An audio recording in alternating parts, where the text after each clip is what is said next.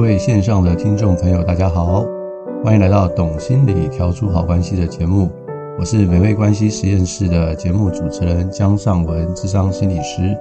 好，非常高兴哦，今天又可以在线上跟大家去碰面了啊。今天我们聊的主题哈是跟上一集有关哦。我们上一集呢是跟大家介绍了两种人的所谓的防卫机转啊。主要是有所谓的逃避型的防卫机转跟自骗型的防卫机转哈，一个是逃避，一个是自己骗自己啊。那很多听众听了以后啊，就给我们一些很多的回馈啊，就觉得说哦，原来自己常常在用这两种防卫机转啊，所以呢，开始慢慢的透过了解防卫机转呢，就更加的去了解自己啊，就发现说哦，原来我自己常常在压抑我的心中的情绪啊，是为了不想去伤害另外一个人。但是长期压抑的结果，其实也让自己不开心啊。所以我们常常会说，哈，这防卫机转常常是保护或者是缓冲人跟人之间的紧张的关系啊。但是呢，假如我们一直用这种防卫机转呢去过生活的话，其实久了以后，人也会生病啊。所以防卫机转呢，它暂时可以呢去协调我们人生中的一些挫折。啊，或者是一些不可避免的一些事情，但是我们事后哈，我还是会鼓励我们的听众啊，要去想一想，诶，到底我的防卫机转会不会造成我个人的身心的状况？假如是会的话，我相当的建议大家还是要能够从这个当中啊，适时的去抒发自己的一些情绪啊，不要让这些压抑过久的情绪哈，会造成一些身心的啊症状。啊，譬如说哈，像我们在智商室里面，常常就会见到一种人啊，就是一种所谓的中年妇女啊，她就得到忧郁症，然后前来寻求智商哈。那大部分的很多的情况都是因为她长期的压抑她自己，因为她为了家庭啊，为了孩子啊，长期的讨好她的先生啊，照顾她的孩子，那把很多不开心的事情呢，都透过所谓的压抑的防卫机转啊，压在自己心里面。那久了以后哈，这些压抑的防卫机转啊的东西并没有真的去处理，那之后呢，就会变为转为攻击自己，会觉得自己很委屈。等到孩子出去读书以后啊，那就有一点类似所谓的空窗期哈，不用再把这个焦点放在孩子身上了，于是就开始放在先生身上，或者是放在自己身上。那这个时候，假如先生又没有办法跟他有很好的感情的话，哇，这个忧郁症就爆发了。这常常是我们在这个诊间哈所面对到的情况，所以长期使用防卫机转的人哈，其实也要很小心，它并不是一件很健康的事情哦。所以分享这个例子可以让大家去了解。所以我们透过了解自身的防卫机转啊，其实也可以去想一想，我要怎么样去平衡。那另外一个我要跟大家去分享，就是说，其实防卫机转它比较像是我们个人内心世界的转换哦，它其实并不能够改变环境哦。所以很多人会以为说啊，我用过防卫机转的话，那我就可以去改变身边的环境。其实并不会，对不对？它比较像是改变自我，但不能改变环境。所以环境中啊，长期碰到的问题哈，我们还是要努力去解决，不能够透过自身的防卫机转去解决啊。这一点也是要跟大家去分享的。所以我们要去区分一下，诶，现在到底是环境的问题，还是我个人的问题？当然，这环境呢也包含人事时地物嘛，哈，有时候事情比较好解决啊，人的问题比较难解决啊，所以很多时候我们也会做所谓的伴侣咨商啊，或者是家族咨商啊，或者是职场上的一些咨商啊，就会发现说，其实环境对人的影响是很大的。那面对环境，我们就要思考一下，我们去怎么样去解决环境中的问题。也不一定，或者是适合哈用自身的防卫机转，一直不断去面对这样的不舒服的环境。所以环境有环境的问题，自身有自身的问题，这可能也是我们要能够去做一个区分的。那我们今天会跟各位去分享哈，另外两种防卫机转啊，呃，今天要跟大家去分享是哪两种呢？一种是所谓的攻击性的防卫机转，另外一种是代替性的防卫机转。那什么是攻击性的防卫机转？哈，它主要有所谓的转移作用跟投射。那什么是转移啊？你听这个字面，你大概就能够理解了。我举个例子，你就会知道什么叫做转移啊。譬如说，这个爸爸或先生啊，在这个工作场域里面受到老板的气，但是他又不能对老板生气，于是呢，回家就可能把这个气呢发泄在太太或者是孩子的身上啊，这就叫做转移。所以就很很多人会问我一个问题，说奇怪了，我的先生或者是我的太太，他在外面呢，对老板、对其他朋友都是非常有礼貌，为什么回家就变成另外一个人？对，没有错，因为在家人面前呢，就不用再防卫了，所以他就把外面的气哈，就转移到家人身上。他在外面的话，他必须防卫，为什么？因为他有这个所谓的生存的压力，好，这就是所谓的转移哈，也就是说，我们会把我们不开心的东西啊，转移到另外一个比较不具危险或者是威胁性的人事物啊，那去去寻求这个发泄啊。那你发泄完以后呢，焦虑度就会去下降。可是这样的转移好吗？当然不好嘛，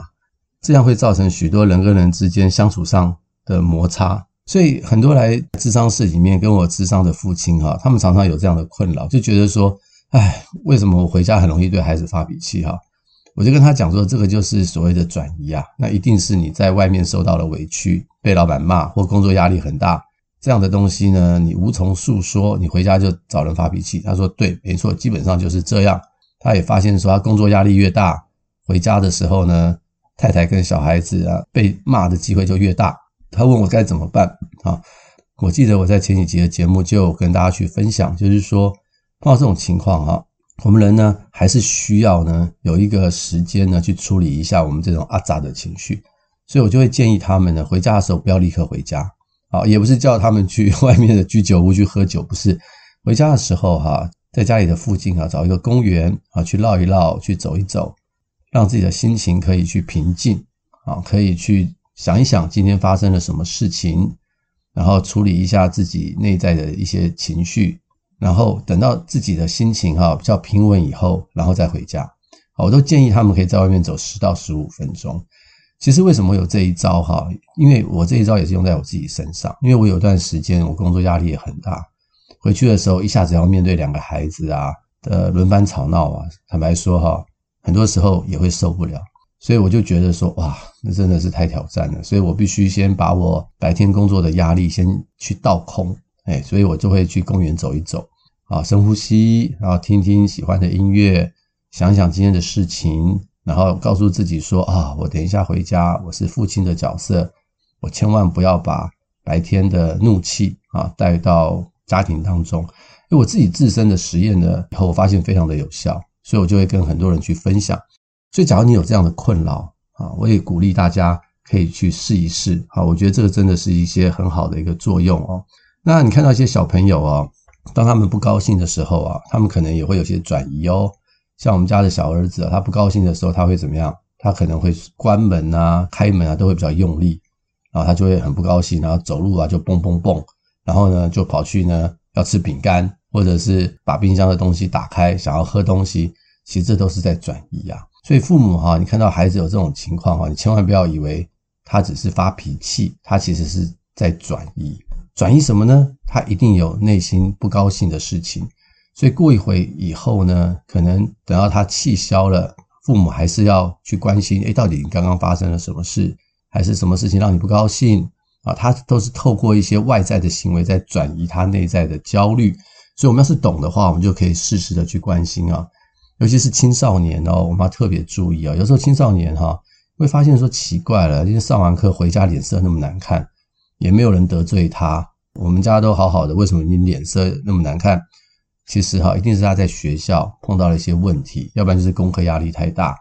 要不然呢就是人际关系或者是有什么挫折哈，他呢不知道怎么说出来，因为青少年最不喜欢用说的，他们最喜欢呢摆脸色，当然是青少年的父母就会知道，所以这个时候父母呢不要太过于紧张啊，而是把它放在心里面，知道说孩子有一些东西不太开心。那趁他比较放松的时候啊，可以去关心他。哎，还好吗？今天发生了什么事？你可以跟爸爸妈妈讲一讲，我们很愿意听哈，让他有一个机会去说他到底心里面的一些东西，这也是一种转移哦。尤其是在这种越年轻的孩子哈，或者是越不知道如何处理自己压力的一些孩子或成人身上啊，这种转移啊或压抑的情况就会非常的明显。好，这是所谓的转移作用啊，大家可以去想一想。呃，另外一个就是所谓的投射的作用啊，这个投射呢是什么意思哈？它是一种比较不成熟的心理防卫机转哦，就是呢自己心里想的，也认为别人都是这样想。呃，有一句成语啊，说什么以小人之心啊度君子之腹啊，就是这个样子啊。自己心里面呢觉得想要骗别人，就觉得大家也都会这样子去欺骗别人啊。譬如说一个人想要作弊啊。他觉得作弊呢，其实是一件不好的事。那怎么办呢？他就把它投射到说，诶，其实作弊啊，大家都会作弊嘛，有谁不作弊呢？好，所以我也可以作弊。所以他想作弊，他就把大家也想成大家都会作弊。那借此呢，他就会心里面的罪疚感就会比较低啊。这种就是一种投射作用啊。也就是说，将自己没有办法接受的情感啊、情绪啊、想法啊，投射在别人身上。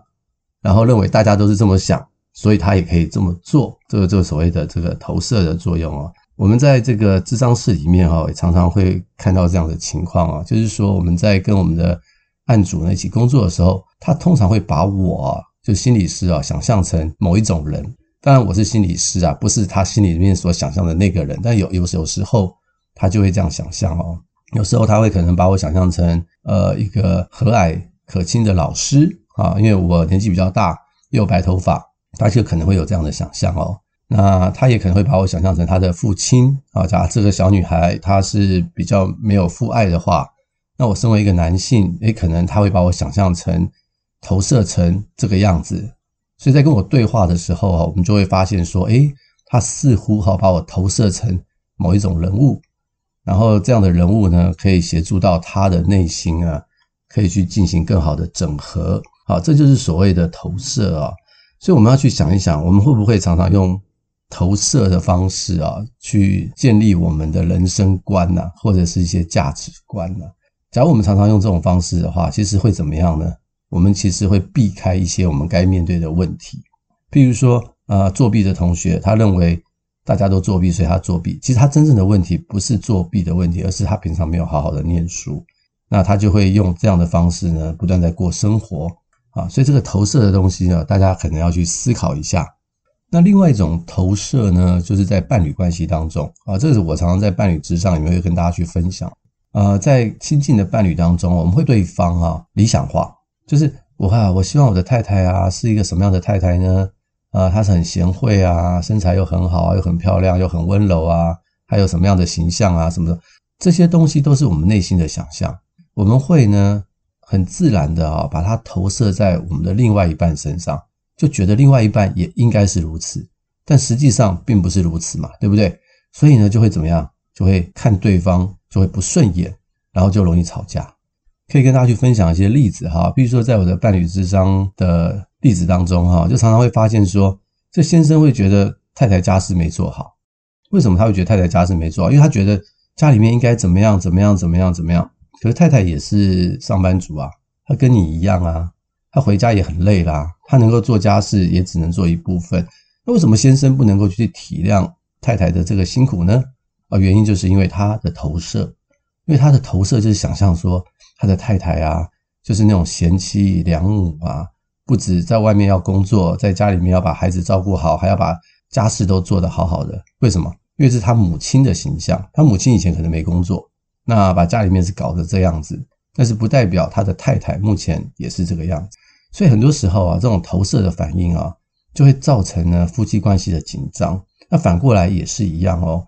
这个太太也会有她理想中的丈夫的样子。那假如丈夫没有符合她的形象的话，其实她也会生气哈。那很多时候这种冲突就会产生了。所以我们在那种伴侣咨商里面啊，我们也常在处理这种所谓投射的问题。这种过于理想化的投射，哈，其实也会造成人跟人之间关系的一种伤害。那很多时候我们看韩剧啊，看一些戏剧啊，那些恋爱的爱情故事啊，为什么我们觉得哇，好好哇，真的是太 romantic 了，真是美好的爱情啊！假如我能够像他们一样就好了。其实这也是一种投射，就是会希望自己的爱情就跟剧中的爱情是一样的。可是大家可以想一想，实际上的爱情。并不会是如此，所以很多时候，假如我们一直用投射呢去回应我们的生活，去想象我们的生活，而不能够真的去面对现实中的困境的话，那这个投射是一种很不成熟的防卫机转，其实是会破坏我们人跟人之间的关系的。好，对，大家也可以去从这个角度去思考一下，自己是否对他人有过多的投射。好，那已经破坏了关系，我们就可以去思考一下，我们怎么样去避开这个防卫机转，而能够真的去面对真实的人生。好，那以上呢，就是我们说的这个转移跟投射哈，它是属于这种比较攻击性的防卫机转哦。那接下来呢，要跟大家去分享这种代替性的防卫机转啊，主要有补偿跟幻想这两种啊。呃，什么叫做补偿哈？补偿就是说你没有的啊，你在某一个领域中遭受到挫折啊，不管是外貌、才能啊啊，或者是自身方面的遗憾，而不能够达到原来的目的的时候呢，那人呢，就会因为想弥补这个失败，就会怎么样更加积极的去开展他的人生啊，这就是所谓的补偿作用。所以听起来补偿作用是一个蛮正向的东西哈。譬如说，我们常会看到有一些孩子啊，他可能觉得自己的家庭不好，他很自卑，于是呢，他就做了个决定，那我一定要好好的读书，去摆脱我们这个穷困的家庭。那于是他就很认真读书，然后他就考到了第一志愿。然后后来就有很好的工作啊，也拯救了家里面的贫穷。哇，这种故事听起来就是很励志，对不对？那这种就是一种所谓的补偿作用哦。有一些名人啊，我们都会知道，像贝多芬，哎，他也是一种补偿作用哦。他耳聋嘛，好，大家都知道，可是他却做出非常多非常好听有名的一些曲子，这就是一种很明显的补偿作用。或者是梵谷，他是一个非常杰出的画家，他其实有。身心上的一个疾病，可他并没有被他身心上的疾病所击垮，他反而呢能够透过补偿作用画出更美好的画作，展现了他人生的这种生命的意志力，所以这都是非常激励人的例子哈。那在我的智商室当中哈，我就曾经碰过一个人啊，他就是让我印象深刻的补偿作用啊，就是说他年幼的时候啊，但这个例子都是一些模拟例子啊。啊，他年幼的时候，他的身体不太好，所以他们的家人啊，整个家族哦，非常的保护他，就不让他运动，因为医生说他只要运动啊，就随时可能会死掉。所以他从小呢就不能去公园爬那些单杠。那上了小学以后呢，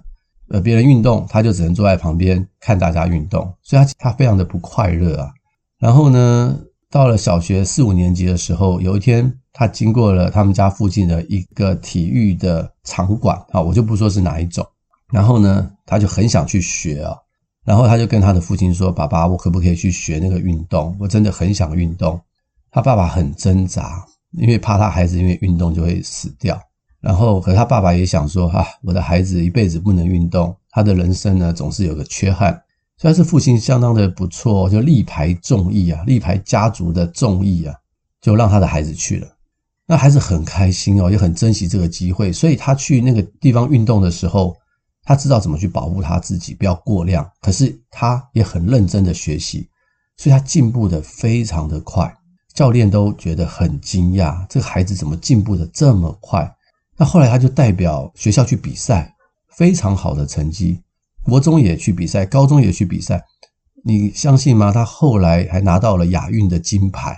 不可思议啊！听到这个故事，我听了都觉得哇，真的是相当的励志哈！我觉得拍成电影都是可以的，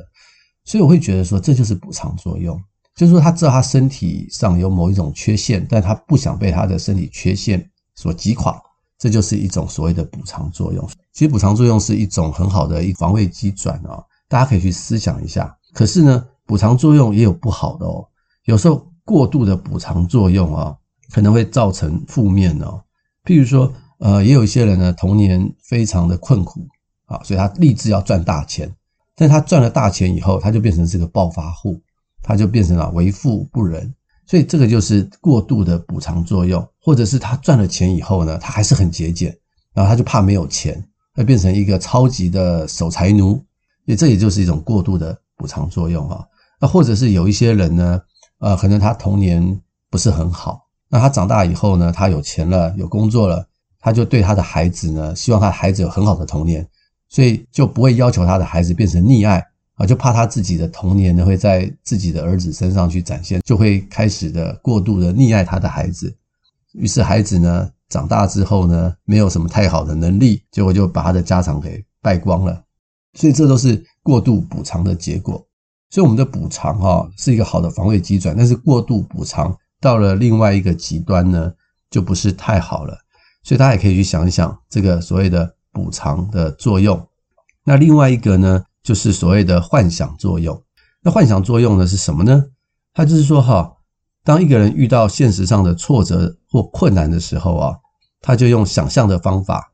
将自己与现实的世界脱离，存于幻想的境界当中。这个就是所谓的幻想作用啊，呃，不晓得大家有没有看过一本书啊，叫做《阿 Q 正传》啊。我看过这本书，我觉得写得非常的好。作者是鲁迅啊，是民国初年的人啊。这《阿 Q 正传》呢，他就是在讲这种所谓的精神胜利法。那书中呢有一段呢，就是说这阿 Q 他被人家打了以后，他没办法还手，那怎么办呢？他就用一种精神胜利法去想象说，对，你打我没关系，但我是你老子。我是你父亲，你是我儿子，你打我是你不孝，他就用这种精神胜利法呢，去幻想了自己的胜利，然后去躲避现实中他被人家打巴掌的这个经验哈，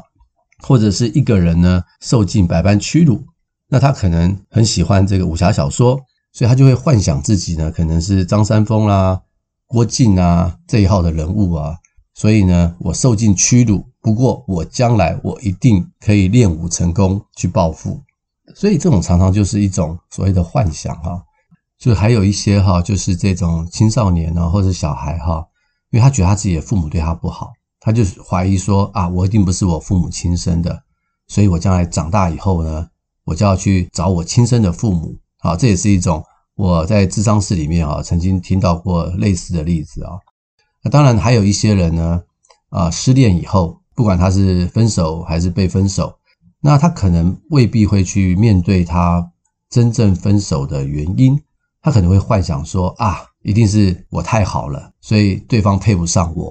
那我下次我要找一个配得上我的人，或者是他也可能会幻想说，一定是我很差，一定是我没有钱，所以呢，他才会把我给丢掉，那我以后要赚很多的钱呢，我就可以有好的男朋友了。这种幻想作用呢，其实也是像我刚刚所说，它其实并不能够哈真正帮助我们面对现实的环境，它是完全呢是用自己的这种所谓的精神胜利法哦，去战胜所谓的外在环境。啊，其实对于我们的人生呢没有太大的帮助，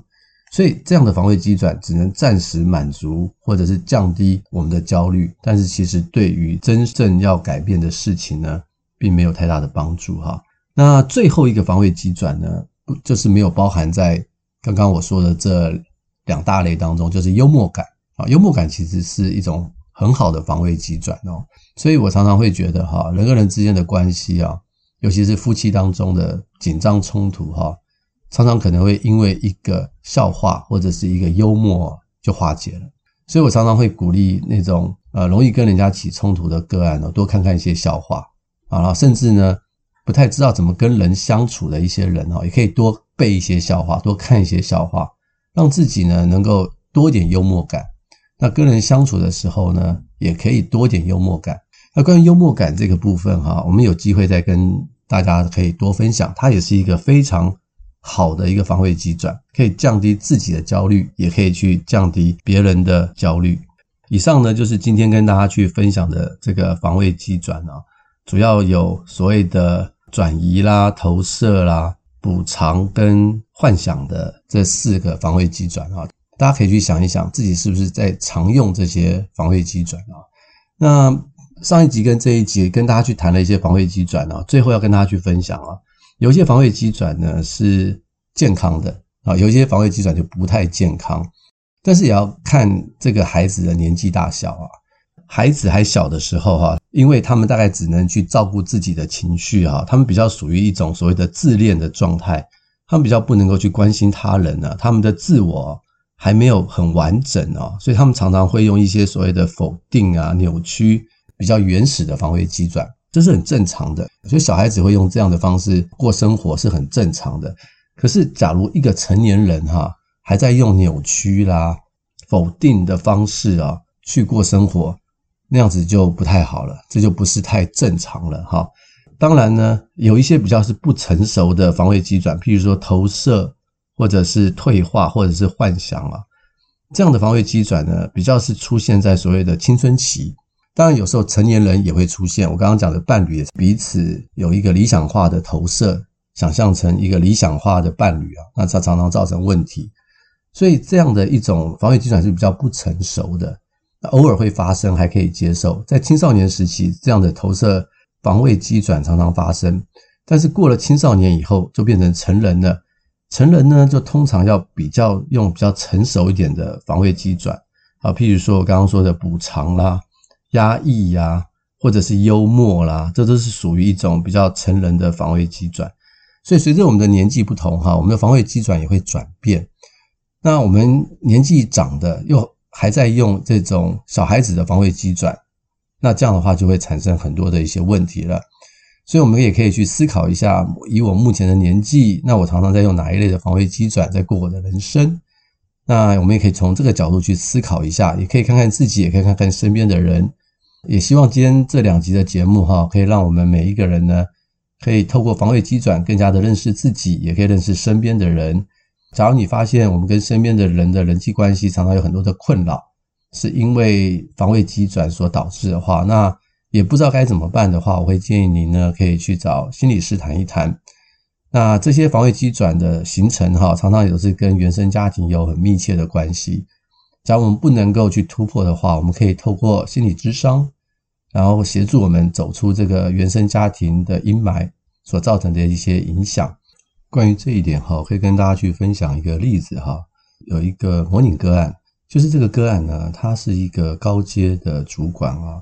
所以他来咨商的时候，他的外表啊，他的穿着啊，都是非常的时尚，哦，这是一个非常精明的高阶的一个主管啊。但是呢，很有趣的是啊，他几次咨商以后啊，可能跟我关系比较熟了吧。他有一次哈进到咨商室里头，他就很快的把鞋子给脱了，然后就躺在沙发上。哎，我问他说：“今天为什么要这样做？”他说：“他觉得这样子比较放松。”哦，然后我就发现说：“哦，的确是啊，他比较放松之后，他讲的话呢也比较没有防卫啊。”那在我们的咨商室里面的观察哈，基本上这就叫做退化，也就是说哈，他开始呢的行为举止哈，退化成比较不是一个成人的样子。比较像是一个小孩子的样子，也就是说，哈，他可能在智商室里面比较卸下了成人的防卫机转，回到了小时候的状态。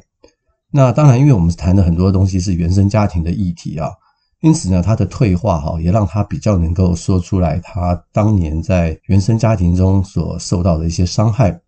所以呢，他在智商室里面的退化哈。也表示出呢，他在童年时候的一些创伤，他需要用这样的方式去处理。但是呢，这个退化并没有一直持续下去哦。随着咨商的进行啊，一段时间以后，诶，他开始呢又开始正襟危坐了，表示说他已经慢慢从退化的防卫机转呢，又开始转为另外一个防卫机转。那我也可以隐隐约约的感受到他对我的投射是什么哈，因为他从小这个父亲呢对他是忽略的。所以他跟男性的是有一定的距离哈，但是我们咨商了几十次以后，他呢对我的一个信任哈，我可以感觉到他把我投射成他的父亲。那所以很多时候呢，他就会用一种比较呃撒娇或者是情意或者是询问的态度跟我在讨论。那我我会有这种感觉，所以呢，变成说我的角色就像他原来童年的父亲，然后进入到青春期的父亲。然后接下来呢，可能就会变成像朋友之间的一个父亲的关系哈，呃，他可能会用一些他不同的防卫机转在过他的一个人生啊。那很多时候啊，在咨商室里头的咨商师跟呃个案的关系，就会处在一些这样不同变化的一些关系。那这样的变化哈，假如他是往越来越健康的方向去走的话，那是一件非常好的事情。当中可能会退化，可能会逃避、否认，这都是正常的。但是他要是慢慢能够往一些比较呃补偿啦或者是升华啦或者是幽默这一类比较成熟的防卫机转去走的话那他的人生呢也会更加的美好。所以跟大家去分享这个例子哈这是能够去说明防卫机转在不同人生命中的阶段哈所扮演的一些角色。好那希望这两集的节目可以给大家一些更美好的资讯也欢迎您继续收听呃帮我们分享给更多的人。那我们就下回空中再见，拜拜。